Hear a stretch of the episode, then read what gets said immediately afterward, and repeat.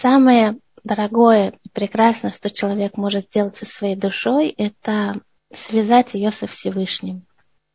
И это очень непросто, но это очень ценный навык, который для человека без этого невозможно жить. Не знаю, как люди могут жить и прожить всю эту жизнь со всеми их э, горестями, неприятностями, страданиями, беготней, буднями, криками, вставаниями и паданиями, и без того, чтобы разговаривать с Творцом. Это невероятно, это вызывает просто удивление. Больше удивления вызывают люди, которые живут, не разговаривая с Творцом, чем те, которые умеют с ним разговаривать, потому что разговаривать с ним это естественно для души, а не разговаривать с ним это большое страдание для души и для самого человека. И на самом деле, что такое душа? Прежде чем мы начнем говорить о том, как говорить со Всевышним, на самом деле я уверена, что вы с ним разговариваете. Этого не может быть, чтобы этого не было. Вы начали с ним разговаривать, когда вы были еще совсем ребенком. Может быть, вы не знали, что вы разговариваете с ним. Но вы с ним разговаривали, вы кому-то обращались, вы просили о помощи, вы жаловались, вы вздыхали, вы плакали, когда не было взрослых рядом. И вы знали где-то там в глубине души, в каком-то месте в сердце, вы знали, что кто-то вас слышит. Вы знали, какое есть у этого имя, и как это назвать, и как к нему обращаться. Но кто-то там есть, кто вас слышит со временем человек взрослеет, и это ощущение, что его кто-то слышит, оно может э, стереться, оно может покрыться, как э, машина, которая едет, да, и она там, особенно сейчас в Израиле, несколько дней были такие дождливые, были наносы и были шитфунот, как это сказать. И, и, и машина едет по этим, этим лужам, по этим рытвинам, да, и э, стекла машины, они залепляются вот этой грязью, пылью, вот этой вот всем. Да, так и восприятие человека, и оно тоже, оно залепляется. Залепляется этим миром, залепляется э, разнообразными факторами самого человека и жизни в обществе, в котором он живет. И он уже меньше чувствует присутствие Творца и меньше чувствует свою или желание свое разговаривать с ним, или свое, как сказать, доверие к нему, доверие к себе. И, и меньше чувствует потребность, но больше, меньше всего он чувствует э, сход, как это сказать по-русски. Заслугу. Заслугу, кто я такой, что я буду с ним разговаривать. Ему вообще интересно меня слушать. У него есть там есть праведники, которые с ним разговаривают. Люди достойные. А что я, что я буду с ним разговаривать? Ему какое-то меня ему дело. Да, и вот это вот ощущение, а какое ему дело до меня вообще, кто-то там есть наверху, кто вообще смотрит на меня, кто меня слышит меня, вообще кого-то там тревожит, кого-то там трогает, что я тут существую, бегаю. Вот это чувство, оно как будто бетонная стена, которая может стоять между человеком и его желанием разговаривать со Всевышним. И вот эту вот бетонную стену, ее надо пробить. Ее нужно разрушить. Она может возникать, и она может, но со временем она должна становиться меньше, она становится тоньше. На самом деле эта стена не из бетона, это стена из льда.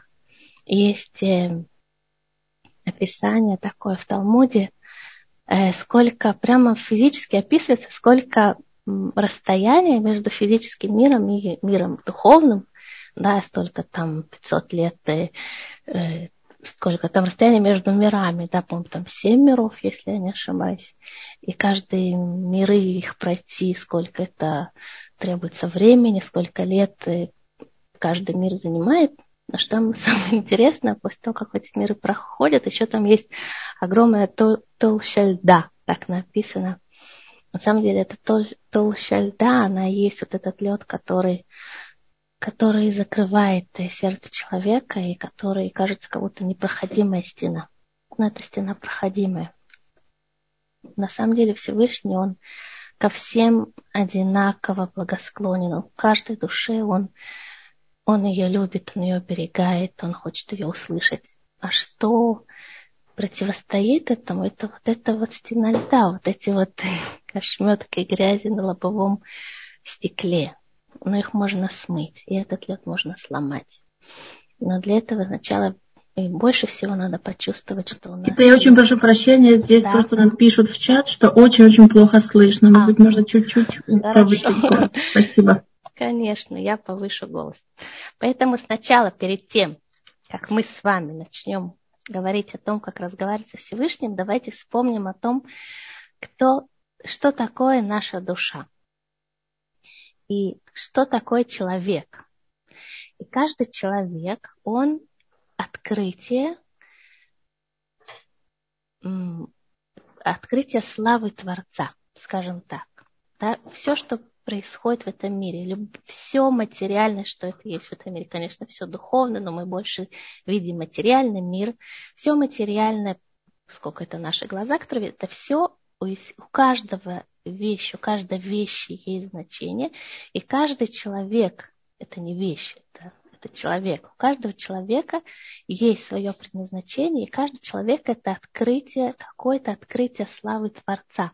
И поэтому все люди, они разные. Мы видим, что каждый человек, он другой. Даже люди, выросшие в одной стране, в одно время, они все равно другие, у них другое мнение, другие силы, другие наклонности, другой характер, другое прошлое, другие мечты, другие вещи, которые их э, задевают, которые их приводят в восторг и так далее. Почему? Потому что они по-другому смотрят на вещи. Почему? Потому что каждая душа, она пришла для того, чтобы по-своему раскрыть присутствие Творца в этом мире.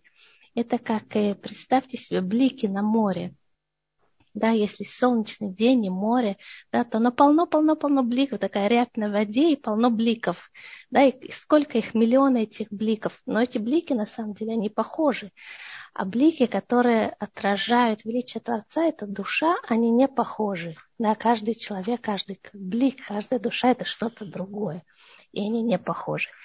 И это тоже можно подумать об этом, когда мы смотрим на людей, которые нас окружают. Не в момент, когда они нас сильно разозлили.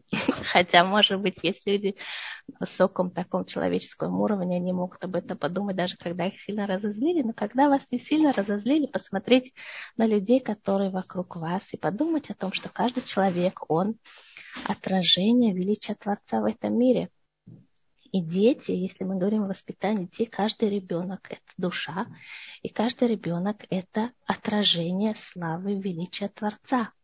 У него, у этого ребенка своя задача. Он мне может нравиться, да, это может быть мой ребенок, но я не всегда знаю, как с ним себя вести, как с ним разговаривать. Он меня удерживает мне на нервы, и, да, и разные есть проблемы в воспитании. Но как бы то ни было, это не мое личное кто-то, что должно тут выживать рядом со мной. Это отражение величия славы Творца. Подумать об этом и, и думать об этом. Это если мама или папа, они думают в таком ракурсе, то это дает душе ребенка просто даже думать об этом. Да? Вот смотреть на ребенка и думать, он отражение величия Творца. Вау! Думать про это, это значит позитивным силам душе ребенка давать им большую силу да, давать им больше энергии, чтобы они раскрылись в полной мере. Это не значит, что все вопросы, связанные со воспитанием ребенка, они просто сейчас э, уйдут в никуда, и он станет ангелочком, который бегает по квартире. Нет, он не станет ангелочком, потому что у него есть своя свобода выбора, и он все равно должен в жизни своей многое преодолеть благодаря тем силам, которые он получил от Всевышнего. Но так или иначе, силы его души, они получат большую емкость и большую возможность проявить себя, если родители хотя бы время от времени думают о том, что он обладатель великой души, которая спустился в этот мир, чтобы в свою очередь выполнить свою задачу, которая в конечном итоге является открытием величия Творца в этом мире. И что такое душа? Несколько слов об этом сейчас. Есть пять параллелей между Всевышним и душой. Конечно, это не совершенные точные параллели, это лишь какое-то э, символическое параллельное сравнение, да, то есть не будем думать, что это полностью, полностью параллель, но это в какой-то мере душа отражает качество Творца в пяти вещах. И мы сейчас об этом будем скажем. Так же, как Всевышний Творец наполняет этот мир, и нет ничего, что не является не подвластно ему или не является материализацией его желания в этом мире, он полностью наполняет этот мир, так и душа наполняет тело человека. Полностью душа. Нет в теле человека места, где бы не было души. Так же, как Всевышний, он все видит, но он не видим, да, он все видит, нет ничего в этом мире, чтобы происходило, что он не видит, но он не видим, так и душа человека, она видит, но она невидима. Всевышний, он скрыт. И только тот, кто ищет его, тот его может найти. Он не является сам людям. Они должны поискать им его. Когда они ищут его, они тем самым как бы накачивают мышцы своей духовной сущности, тогда он становится ближе к ним, тогда они могут удостоиться почувствовать его. И также и душа, она невидима, да, но человек, если он проводит с собой работу духовную, то тогда он может почувствовать присутствие души в себе. Так просто он ее не почувствует. Так же, как Ашем, Всевышний Творец, так же, как он питает этот мир. Он единственный, кто питает этот мир мы видим, ну, люди встали утром, и они почистили зубы, и они пошли, или они завтракают, да, они едят хлеб. Или либо они едят продукты. Мы не видим, что Всевышний питает, мы видим, что люди едят еду. Да? Но для чего это Всевышний так сделал? Чтобы у людей была свобода выбора. Он скрыт, у него и задача Всевышнего, чтобы мы воспользовались нашей свободой выбора и за материальными проявлениями этого мира увидели духовность и поэтому люди едят, они чувствуют, они пользуются инструментами этого материального мира для того, чтобы жить.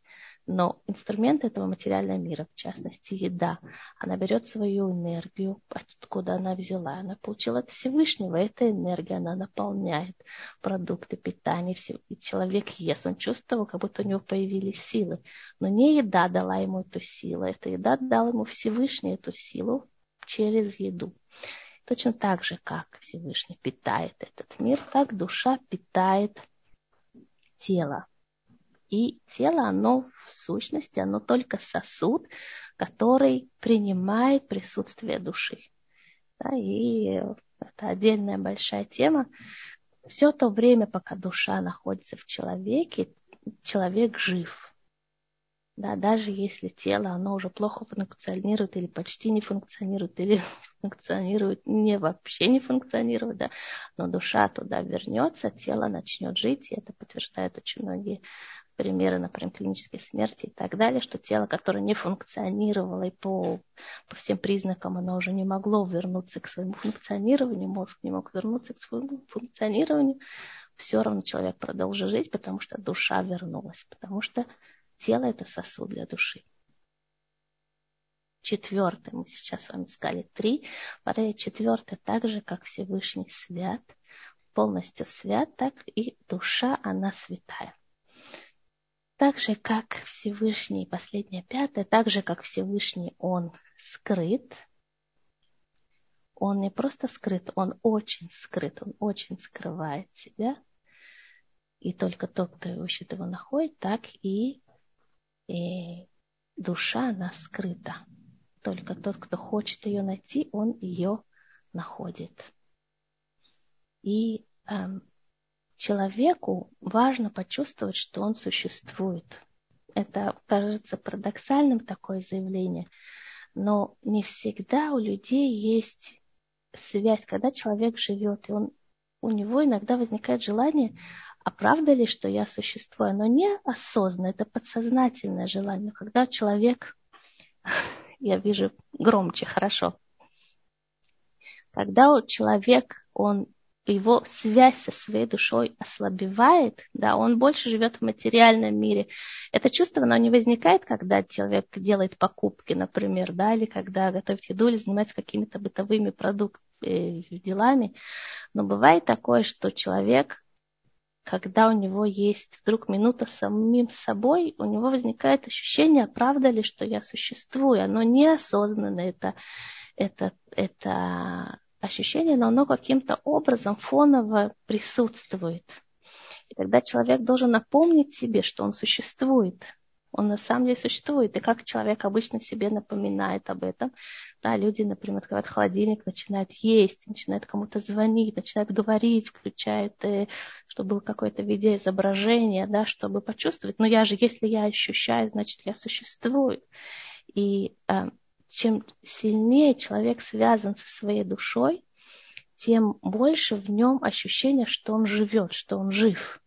И тем сильнее он ценит жить, жизнь, тем сильнее в нем есть радость жизни. Почему? Потому что ощущение полноты жизни – это ощущение того, что дорога каждая минута, что каждая минута жизни, она и у нее есть своя цель, и каждая минута в жизни есть потенциал проявления величия Творца.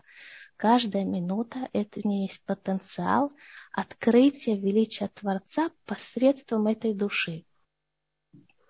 И чем сильнее связь, тем сильнее ощущение жизни.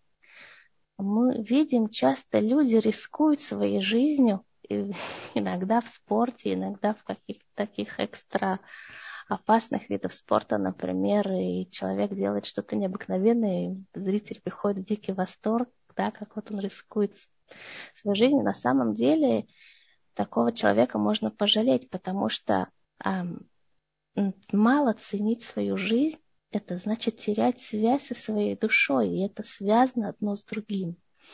И чем человек меньше ценит свою жизнь, тем и радости от жизни у него меньше. Да, и только ощущение вот этого вот стресса, вот этот адреналин, который ему дает, когда он подвергает свою жизнь опасности, оно как бы наполняет его ощущением своего присутствия, ощущением полноты жизни. Да? Но когда адреналин уходит, так и ощущение связи с собой с миром, и с жизнью, оно ослабевает. И очень важно для того, если мы говорим о воспитании, дать человеку, маленькому ребенку, имею в виду ощущение и того понятия, ощущения и понимания, это не на уровне понимания, это на уровне ощущения действительно, что он жив и что это прекрасно. То есть о чем мы говорим? Если мы говорим о маленькие дети, они не воспринимают лекции или какие-то сложные философские понятия. Они должны воспринимать такого рода вещи посредством ощущений или эмоциональных ощущений, или телесных ощущений. Например, брать ребенка, его обнимать и говорить, как прекрасно, что ты жив. Я так рада, что, что ты живешь, ты такой замечательный. Понимаете? Просто вот сам факт его существования, он прекрасен. Почему? Сам факт его существования, сам факт его существования, сам, самого его присутствия в этом мире, оно наполняет вас радостью, оно наполняет вас восторгом, оно, оно, оно великолепно когда у человека есть, у маленького ребенка растет с ощущением того, что сам факт его жизни, он, он кому-то приятен, он кому-то важен. Если он кому-то приятен, кому-то важен, значит, он ему самому важен. Понимаете? И тогда он, он растет с ощущением того, что жизнь его, она важна, она имеет ценность, независимо от того, чего он достиг. Конечно, мы хотим, чтобы многого достиг и так далее. Но я говорю сейчас о самом самом базовом ощущении человека, о связи со своей душой, о, о понимании ценности своей жизни. Вы знаете, в, в иудаизме ценность жизни – это просто ценность жизни, есть святость жизни. Почему святость жизни? Да, потому что мы говорим, что свята душа, которая наполняет тело человека, и свят Всевышний, который эту душу спустил в этот мир – и свят каждая, свята, каждая минута, которую человек проживает в этой жизни, потому что в каждой минуте есть потенциал открытия величия Творца.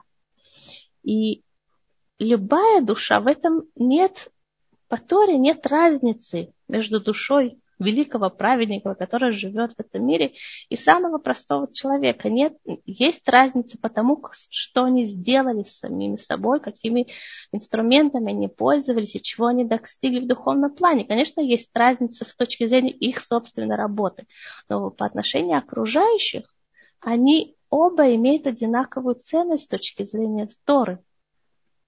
Если приведем такой пример аллахический, что, например, есть великий мудрец, на котором, с которым все советуются, и который своими уроками, своими, своим влиянием он поддерживает все поколение. Скажем, он болен, и ему нужна перестановка какого-то органа. Да, и единственное, нашли человека, который может переставить ему этот орган. И нашли его где? В больнице, в какой-то там, как-то там далеком отделении лежит старик, ну, скажем, не старик, не обязательно, пожилой человек, и у него, он уже много лет подключен к аппаратам искусственного дыхания, функционирования и так далее, он уже без сознания много лет лежит таким, в, таком, в таком виде в больнице. Да, не функционирует, не разговаривает, он без сознания. Овощ, то, что называется. И можно взять у него этот необходимый орган и переставить его великому мудрецу поколения.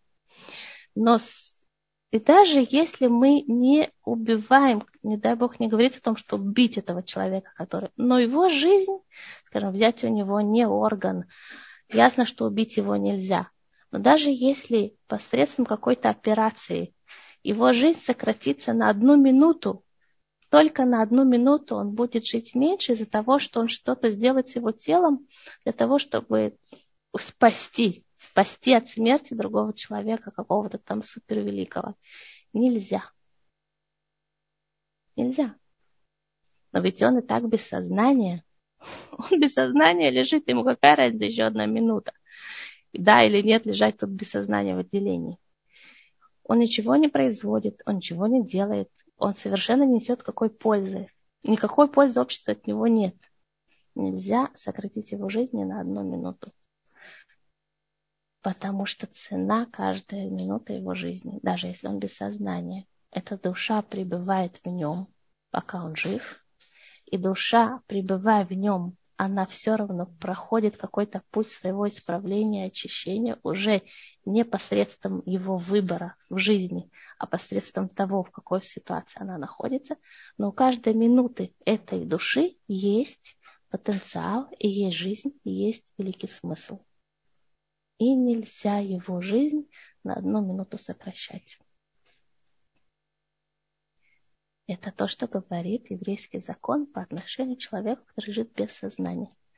Представляете, каков, какая ответственность лежит на нас, что мы с вами, Хашем, в сознании, и мы с вами живем, и мы с вами можем, обладаем свободой выбора, и мы с вами имеем влияние на свою душу и на души людей, которые живут рядом с нами, на наших близких, да, какая ответственность лежит на нас, какая ответственность лежит на нас на каждой минуте, которую мы проживаем.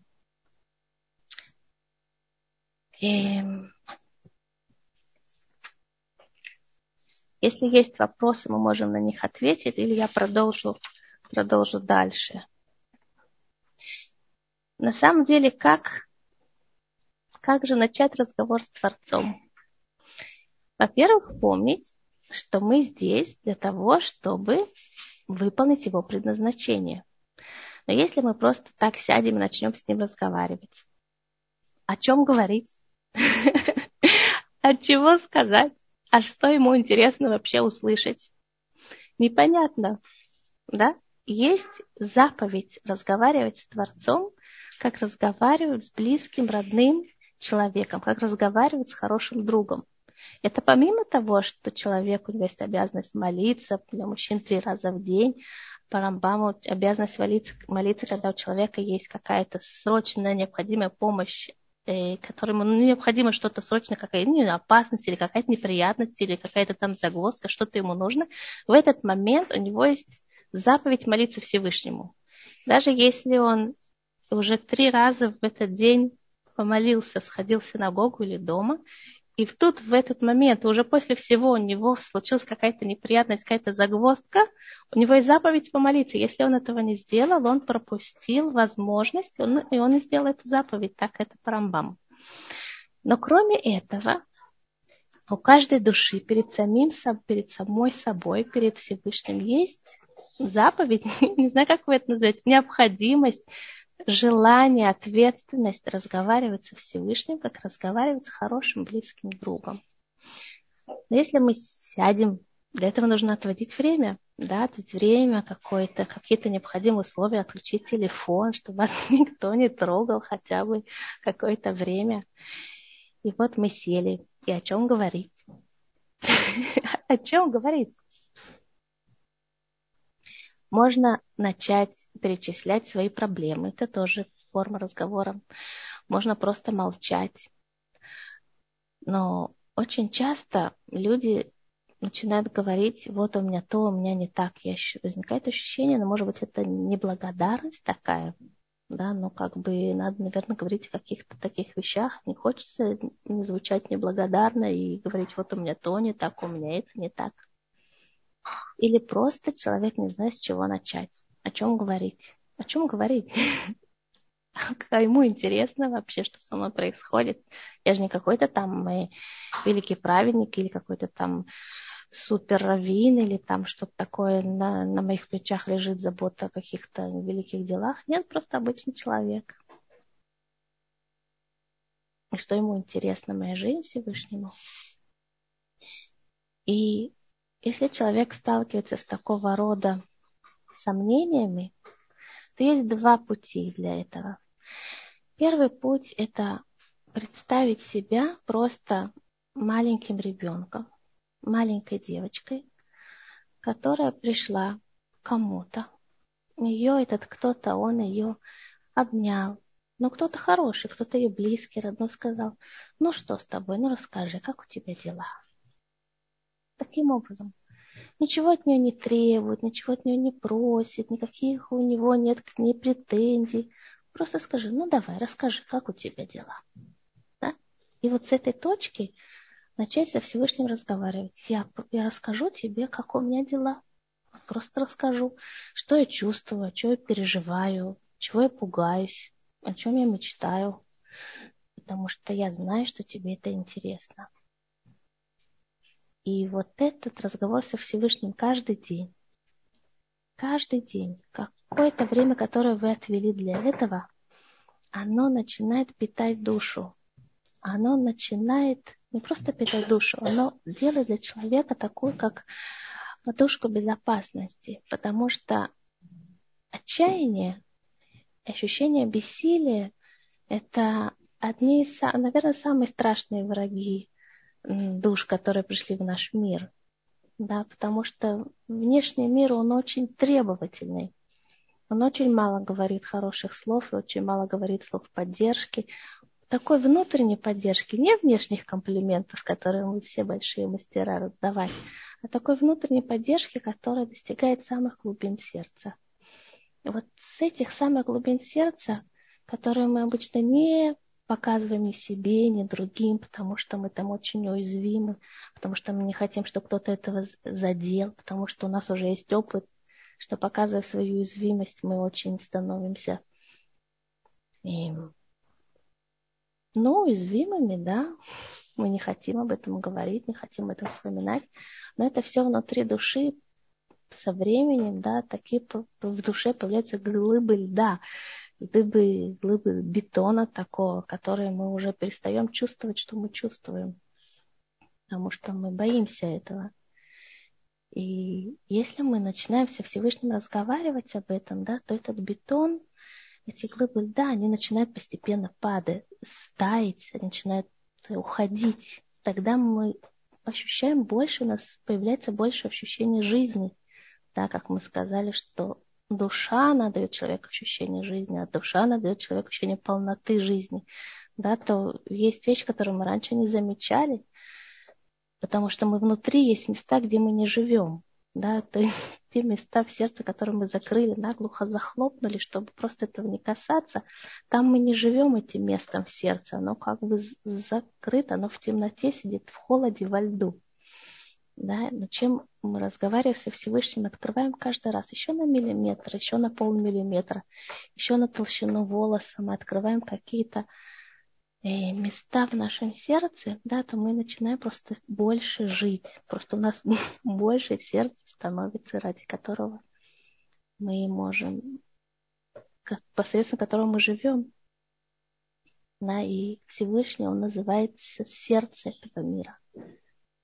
И у каждого дня есть сердце, да, у каждого дня есть сердце. Действительно, можно молиться, чтобы Всевышний открыл нам сердце этого дня, чтобы мы услышали, что Он хочет нам сказать. Да, иногда человек, разговаривая со Всевышним, действительно у него есть вопрос, какой-то вопрос, какие-то сомнения.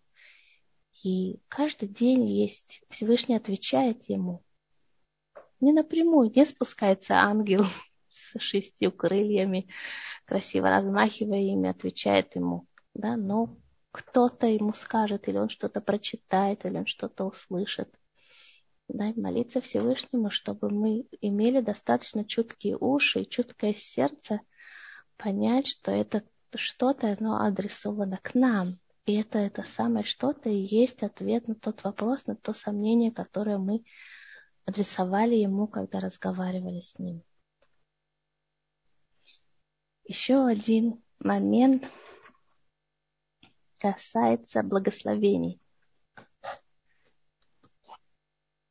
Благословений. Если мы с вами сейчас... Я постараюсь говорить громче. Постараюсь говорить громче. Что еще нам дает ощущение связи со Всевышним? Для этого мудрецы установили благословение. Благословение, которое мы говорим каждый день, да, которое мудрецы повелели. Мы говорим, мы едим хлеб, мы говорим благословение, мы едим фрукты, мы переговорим благословение на фрукты или, и так далее. Да, самое простое это благословение на еду, но есть благословение, которое мы говорим в молитве Шмунайсры. И эти благословения, мы их обычно проговариваем, потому что мы очень голодные, и потому что хочется уже скорее укусить это яблоко, и потому что скорее уже хочется выпить это кофе. Поэтому мы сами не помним, мы это сказали, мы это не сказали. Ну, конечно, наверное, сказали. Мы же уже это на автомате говорим. Да? То есть самый большой наш враг – это автомат. Это вот это вот э, автоматический полет э, по жизни который лишает нас ощущения связи с самими собой. Да? Мы делаем то, что нам надо делать, что мы запрограммировали на это. Но то, что касается жизни души, ощущение связи с самим собой, со Всевышним, оно где-то теряется да, на, на полях этого автоматического полета в автоматическом режиме этого наши мудрецы, потому что они, они на самом деле не хотели наш, нам жизнь сделать сложнее, да, и сказали нам, нет, нет, нет, вы еще должны благословлять ко всему, потому что вы еще свои должны за день успеть, давайте. Нет, они просто заботились о нас, и они хотели, чтобы мы остановились, вот этот полет в автоматическом режиме и сказали благословение, и чтобы наша душа в этот момент, она установила связь с нами, с, с нами, да, что мы вспомнили, что мы не просто бегающие на двух ногах и размахивающими руками, какие запрограммированные роботы, но мы люди, которые обладают и э, высокой святой душой и, и чутким уязвимым сердцем, и что нам необходима связь со Всевышним, который послал нас на эту задачу, в этот мир – а, да, мы же говорили, что есть второе условие. Я сейчас его вспомнила. Второе условие, когда человек начинает разговаривать со Всевышним и не знает, что сказать и о чем говорить. Так первое – это представить себя маленький мальчиком или девочкой, да, кто его, кто-то родной, близкий, его посадил себе на колени или обнял, сказал, ну расскажи, как у тебя дела, что с тобой происходит, ну рассказывай. Это первый совет, который дают мудрецы. И второй – это представить себя, например, что вы космонавт, да, который э, полетел на, не знаю, на Марс или на какую-то далекую-далекую планету. У вас есть задача, которую вы должны выполнить на этой далекой планете. И вот вы вас снабдили всем необходимым механизмами ради этого, устройствами и инструментами, и системами жизнеобеспечения, и вы отправились в этот полет на далекую-далекую планету, которой даже нет названия, есть только какой-то там э, номер. И вот э, когда вы там приземлились и начали свою работу, или вы еще только не начали, вы осматриваетесь, с вами Земля устанавливает контакт и говорит, ну, расскажите, как дела, как, э, что с вами происходит там. И вы думаете, ну что сказать?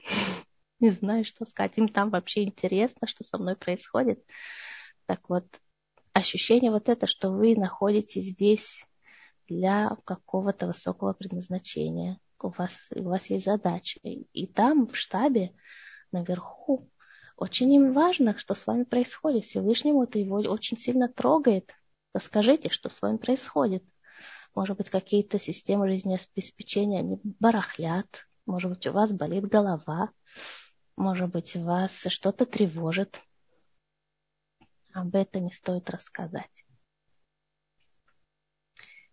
Ну, возвращаясь к теме благословений, которые нам даны для того, чтобы мы вспомнили о себе, о душе, о Творце. Что такое Барух? Барух – это благословен на иврите. Это от слова бреха. Бреха по-русски это как бассейн. То есть а, распространение, если мы вернемся на иврит, это распространение без а, неудержимое распространение. Да, что-то такое влияние, влияние его благословения. И так же, как его благословение, оно наполняет мир, там, куда пускает его благословение, да, так мы просим у Всевышнего, чтобы Он осветил нас своим светом, чтобы Он осветил нас свою, своим светом нашу душу, нашу сущность, нашу личность. Барух, благословение, благословен Он. Мы просим, чтобы Он благословил нас и также благословил нашу личность, все, все, что, из чего мы состоим, все составляющие нашей души и нашей личности. И тем самым, если мы касаемся воспитания, если мы почувствуем, что мы наполнены Его благословением. Но мы даже не почувствуем, что мы то, но мы хотим. Да? Когда человек, каждый человек – это особый мир. И каждый человек, он влияет на миры, которые находятся рядом с ним. А эти миры, это могут быть его собственные дети, да, и каждый ребенок это тоже мир, который в свою очередь тоже влияет на миры, которые находятся рядом с ним. И так же, как Всевышний, мы просим, чтобы Он осветил и благословил все составляющие нашей души, нашей личности, так и мы, подражая Ему, потому что у нас есть обязанность его качества, учиться у него его качествам и распространять его качества в нашем мире, в нашей жизни, так и мы хотели бы распространять его благословение на людей, на миры, которые находятся рядом с нами. Его благословение не сходит на нас, а мы дальше продолжаем его путь. И люди, которые рядом с нами, они могут, мы как бы как становимся как э, ценород, как это сказать, как э, форма передачи. Да? И дальше мы распространяем его благословение дальше на людей, которые рядом с нами. И Элокейну, Элокейну, он э, все, он ему подвластно все в этом мире. Да, Элокейну это, это если Ашем – это мера милосердия, то Лаким – это мера суда. Да, и мы говорим, мы называем Всевышним благословением двумя словами. И мера милосердия, и мера суда. И Лукейну – это мера суда. Что значит? Он полностью подчиняет себе все силы, он их сам создал. Нет ни одной силы в этом мире, которая бы не была подвластна ему. И он полностью владеет этим миром так и мы просим у Него, чтобы мы владели силами, которые Он нам дал. Все силы души, все силы личности, которые есть нас, есть внутри нас, мы бы хотели ими владеть, использовать их да, развивая хорошие стороны и имея контроль над не совсем хорошими сторонами внутри нас. Но для этого нужно знать, какие силы внутри нас есть, для того, чтобы владеть ими. Точно так же, если мы говорим о воспитании, то мы воспитываем детей не просто так, подчиняя их себе, но, во-первых, видя или желая увидеть те хорошие силы, которые есть в каждом ребенке. И это очень важно для родителей, чтобы они знали, в чем сильные стороны их детей, в чем сильные стороны, в чем их потенциал. И тогда, обращаясь к ребенку, ты не обращаешься просто к этому шалопаю, который только носится по квартире и думает, чтобы еще разнести, что он еще не успел разнести. Но мы обращаемся к личности, которая есть совокупность великолепных, высоких, потрясающих душевных сил. И видеть в каждом ребенке его сильные стороны, это значит в какой-то мере тоже уметь управлять им, но не управлять грубо, заставляя его, а обращаясь к тому хорошему и качественному, что есть в каждом человеке, в каждом ребенке, в любом человеке есть что-то очень важное, хорошее и качественное. И обращаясь к этому, находя общий язык, находя умение находить общий язык с хорошим и качественным составляющим душе ребенка, мы на самом деле активизируем эти хорошие качества, но кроме этого мы также умеем позитивно договориться с ребенком. Потому что мы верим, во-первых, в хорошее, что есть в нем, во-вторых, умеем это активизировать. Это то, что касается Элокейну. Элокей Авотейну. Не во всех благословениях мы говорим Элокей Авотейну, Бог наших праотцов, но есть благословения, где мы это говорим. И что это значит Бог наших праотцов? Наши праотцы прошли какой-то путь, Авраам, Ицхак и Яков. Да, сейчас как раз мы закончили книгу Верешит, где очень подробно рассматривали, разговаривали. Если вы были на наших утренних зумах, которые приходят каждый четверг, 10 утра с Абанитхава Купер, Куперман, мы очень подробно рассматривали всю жизнь наших праотцов и их качества, которые они в себе развивали, которыми они служили Всевышнему, которым служили Творцу. Но не просто так они служили Ему, они нам передали это в ДНК, наследство – и это есть в нас. Это и есть качество в них Авраама и люди, которые пришли к еврейству. Они, конечно, очень сильно повторили путь Авраама, да, от, от, от своей семьи и пойти за светом, внутренним светом и внутренней правдой своей, которую ты открыл в своей жизни, это очень сильное качество Авраама. И, и также и Ицхака, да, уметь видеть правду и держаться ее, как бы не тяжело это не было. И Яков, да, это совсем его качество, это эмет, да, то есть знать не просто эмет, а раскрыть в каждой минуте своей жизни, какая истинная, истинное предназначение этой минуты, что от меня требует Всевышний в данный момент. У него было в жизни очень много непростых и тяжелых ситуаций у Якова, да, и умение найти потенциал каждой минуты – это большая, это правда этой жизни. И у каждого человека, если он спросит себя, вот в таких ситуациях, где был Авраам, я ведь тоже в них был, но не точно таких же, конечно, но очень похожих. Значит, во мне это есть. И тоже Ицхак. Его почти принесли в жертву. Человек тоже во многих моментах, сегодня во многих, но были свои моменты в жизни, которые он знал, он тоже принял жертву Всевышнему. От чего-то он отказался ради правды, ради высокой правды жизни. Это значит, в нем есть это, в, его, в нем это есть. И это также есть в детях. То есть конкретно есть сильные стороны, которые мы пронесли через изгнание, через всю историю, через всю еврейскую историю, через всю жизнь каждого человека – он это пронес внутри себя. Оно существует. Оно находится внутри.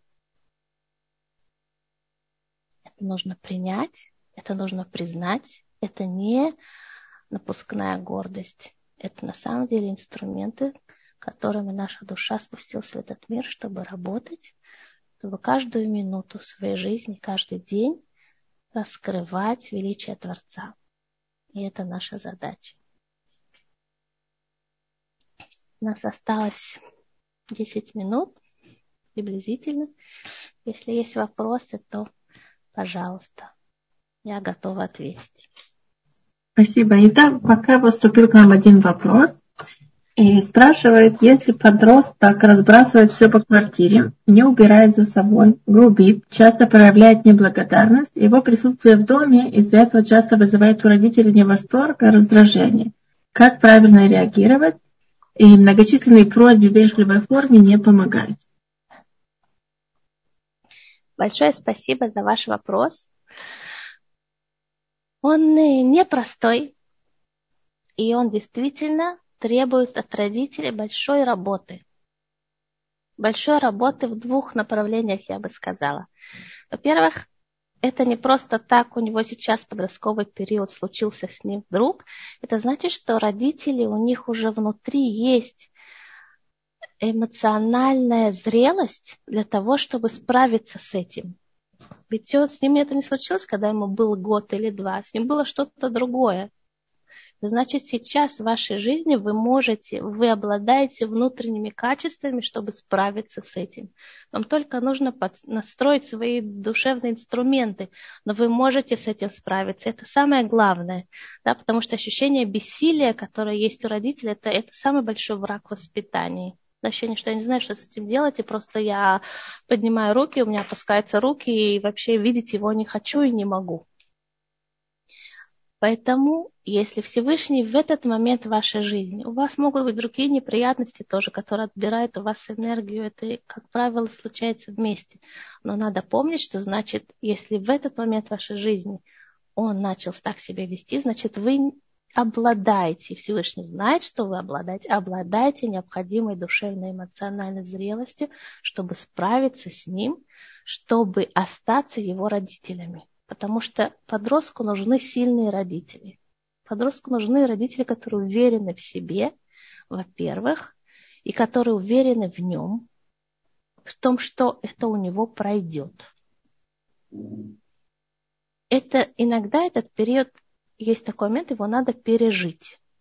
Пережить, потому что зная, о, это дети все проходят, и он это тоже пройдет, и у него это пройдет.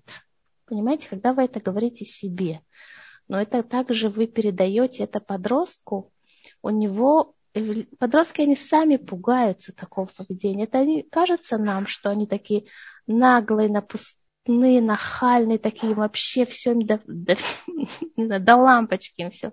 Это не так.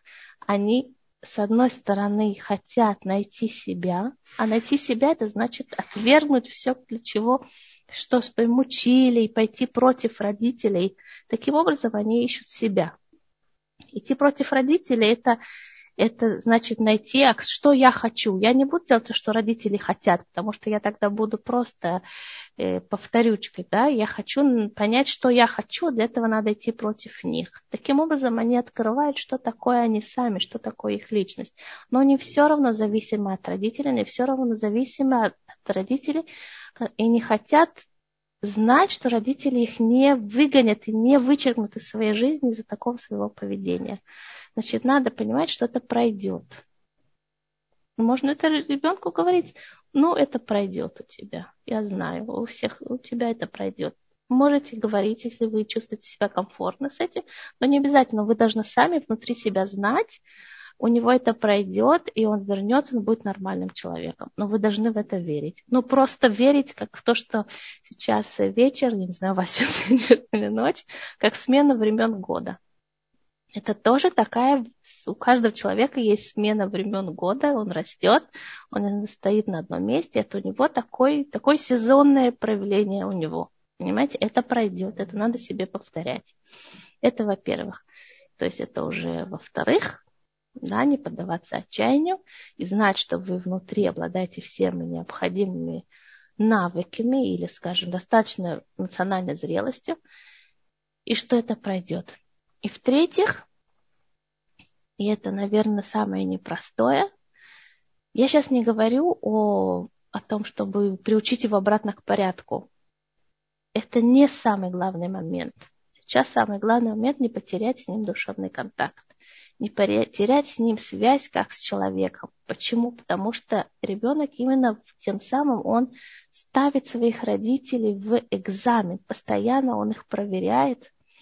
Им важен я сам или им важно, чтобы дома было чисто? Кто для них важнее? Вот их дом, вот этот вот быт, вот эти вот, чтобы тапочки стояли под правильным углом, или я сам им важен?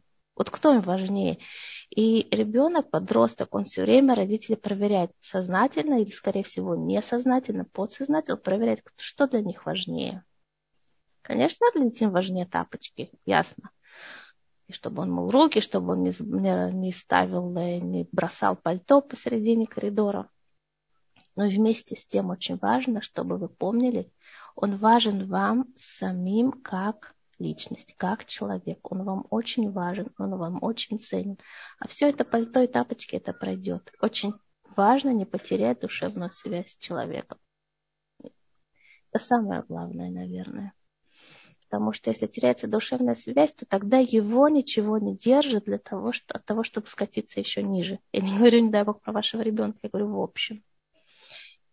И если мы говорим сейчас о душевном настрое, то когда вы, когда он спит, или когда вы его не видите, но вы представляете себе его образ перед вашим внутренним взором, говорить себе, ты великая, прекрасная душа, которая пришла в этот мир для того, чтобы выполнить свое предназначение.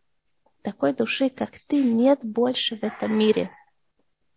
То, что я сейчас вам говорю, вам звучит абсурдно. Я знаю, что вам это звучит абсурдно, да. Он включил музыку на полную громкость, мешал вам говорить по телефону, раз, там, швырнул тапочки, не знаю куда, а вы ему говорите, что он великая душа, и тем не менее. И тем не менее, нужно говорить это себе. Если вы это говорите себе, вы тем самым передаете тоже это ему. Он великолепная душа, он проявление желания Творца в этом мире. И вот он пришел в этот мир для того, чтобы раскрыть свою часть святости Творца в этом материальном мире. Он для этого пришел в этот мир. Он не является вашей собственностью. Он, он частица великого и святого Творца. И если вы думаете про это, и вы говорите себе, вы это повторяете, то вы увидите, что его поведение стало, стало изменяться к лучшему. И действительно, это уже в-четвертых, как можно меньше делать ему замечаний. Как можно меньше делать ему замечаний о том, что он положил не туда, и он нахамил. Он нахамил сказать мне неприятно, я прошу тебя не разговаривать со мной в таком тоне. Говорите ему спокойно, вежливо, серьезно, не забрасывая его понуканиями. Да как ты смеешь так со мной разговаривать? Да ты кто такой вообще? Нет. Вы уважаете себя, вы уважаете свое место в семье. Вы говорите ему совершенно спокойно со мной, в таком тоне не разговаривайте. Но вместе с тем вы не уходите от того, что вы его родители, вы не уходите от того, что в, любом, в любой ситуации нет вещи в этом мире, нет поведения в этом мире, которое бы разрушило вашу душевную связь с ним. это та ниточка, это та, та веревочка, это тот канал, благодаря которому он вернется к хорошему поведению. Но это самое главное. А тапочки, они со временем станут на место. Спасибо большое, это за очень подробный ответ. Здесь спрашивает нас, а где же взять эту уверенность в себе в таких ситуациях? В таких ситуациях тяжело взять уверенность в себе, но когда вы не находитесь в этой ситуации, вот прямо в эпицентре ситуации, когда вы не в ней, то готовить себя к ней готовить себя к ней, когда, вы, когда он не действует вас, на, на ваши нервы в данный момент, когда вы относительно спокойной ситуации, когда он не перед вашими глазами, настроить себя на это. Да, я обладаю великой душой. Этот ребенок спустился в этот мир для выполнения своей задачи, которую Всевышний для него предназначил. Эту собственную свою задачу он может выполнить наилучшим образом, имея такую маму, как я. А я свою задачу выполняю благодаря тому, имея такого ребенка, как он. Значит, я знаю это и в отношении себя, и в отношении к нему. Но сейчас его душа, его э, матери, как сказать, проявление, его предназначения в этом мире, так, он проходит такой период. Он проходит такое испытание. Да, он, он, он ищет себя. Происходит это, перед что такое? Он ищет, он ищет себя, он не хочет быть роботом. Он хочет найти, что он хочет, что он любит, что он не любит. А как он это обнаружит? Только противоречие тому, что он, к чему он уже привык. Только так он это найдет. Он еще не обладает достаточной душевной и эмоциональной зрелостью для того, чтобы спокойно обдумывая и, и анализируя вещи, принять, прийти к выводу, что для него важно в жизни. Это взрослый человек может это сделать, подросток нет, не может. А как он проверяет, что такое он и кто такой он такое? Именно таким образом противоречие всему тому, что, к чему он привык и что с ним делают. Таким образом он находит, кто такой он, что такое он. Да? Но для этого ему нужна такая мама, как я. Все самое сильное, что есть во мне, да, я могу активизировать для того, чтобы пройти этот период. Значит, я могу это сделать, иначе Всевышний бы не послал мне такое испытание. Значит, в следующий раз, когда он начнет так себя вести, я скажу ему так и так. Я скажу ему спокойно так и так. И в своей голове, да, это прокручивать. Прокручивать это. Вот так он себя будет вести, и от меня это потребует таких действий, от меня это потребует таких слов. Я могу говорить с ним спокойно, представить, как вы ему это говорите, какие слова вы ему скажете. И это будет непросто, но вы можете это сделать. Таким образом, подготавливая себя к этой ситуации заранее. И напоминая себе, что у вас есть в душе силы, у вас есть. Вспомните о всех хороших качествах, которые у вас есть. Они вам сейчас очень нужны. Вспомните о них. Что у вас есть. Просто даже записать себе список своих хороших качеств, которые вам требуются в этой ситуации. Я не знаю, я просто не знаю вас, не, не, не знакома с вами, но я могу перечислить, а вы отметили себя что-то из этого, что действительно есть, а может быть что-то будет, что я забыла, но наведет вас на мысль. Например, терпение, например, способность анализировать ситуацию, например, умение видеть перспективу вещей. Да, то есть не следует только сейчас, вот, но видеть жизнь в перспективе. Да. Эм, духовность. Да. Вы можете связать себя с какими-то духовными вещами. Правдивость, эмоциональность. Да, вы, вы эмоциональный человек но вы можете владеть своими эмоциями. Да, не всегда мы все умеем владеть своими эмоциями, понятно, да, но в какой-то мере мы все-таки можем им владеть. Да, если мы сильно раздражены и нам хочется на кого-то наорать, но сейчас соседка постучит в дверь, и нам придется ей открыть, мы начнем улыбаться, да, хотя внутри у нас все а да, но соседке мы, конечно, улыбнемся, скажем, а что ты хочешь, стакан сахара? Да, конечно, вот, пожалуйста, а что ты еще хочешь, два яйца? Вот, пожалуйста, два яйца. Мы умеем своими эмоциями управлять, когда мы этого сильно хотим. Что может быть еще? Устойчивость, эмоциональная устойчивость. Может быть, может быть, в жизни вам уже приходилось с такими ситуациями сталкиваться. Но не просто именно с подростком, но с тем, что вас выводят из себя некоторые люди, или вас выводят из себя поведение людей, но вы это преодолели. Вспомните все те ситуации в вашей жизни, где вас выводило из себя поведение людей, но вы не опустились, вы не отчаялись, вы это выдержали это выдержали, и потом это изменилось. Да, то есть сейчас от вас потребуется выдержка. Наверняка в вашей жизни немало было ситуаций, когда вам требовалась вся выдержка, на которую вы способны. И вы это сделали. И вы это можете сделать сейчас. И даже еще лучше.